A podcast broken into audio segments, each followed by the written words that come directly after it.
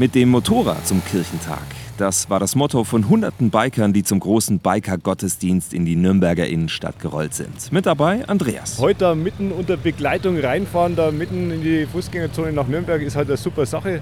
Und wenn Kirchentag schon sowas aufzieht, also finde es toll, dass so viel kommen, auch so viele Biker kommen und so viele Gäste. Das Wetter heute mitspielt. Also macht einfach Spaß, bin ich guter Laune hier. Für Biker Henner ist Motorradfahren die perfekte Gelegenheit, um auch über den Glauben ins Gespräch zu kommen. Er ist Teil eines großen christlichen Bikerclubs. Wir gehen an die Randgruppen, an die sonst die Kirche selten hingeht und die Leute selten in die Kirche kommen. Aber auch wer mit Motorrädern nichts anfangen kann, kommt bei so einem Kirchentag auf seine Kosten. Naturverbundene konnten zum Beispiel bei einer Andacht Bäume umarmen. Wer eher technikaffin ist, konnte sich vom Segensroboter segnen lassen.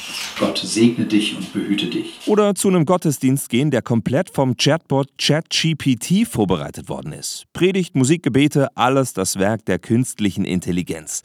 Und wer es doch lieber klassisch mag, konnte sich auch in Nürnberg an nahezu jeder Ecke ein Ständchen Blasmusik abholen.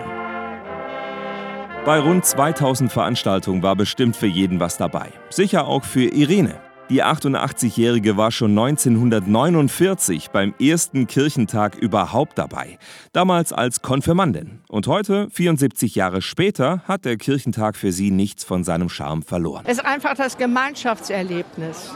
Die Kirche, wie sie lebt, das ist das Schöne.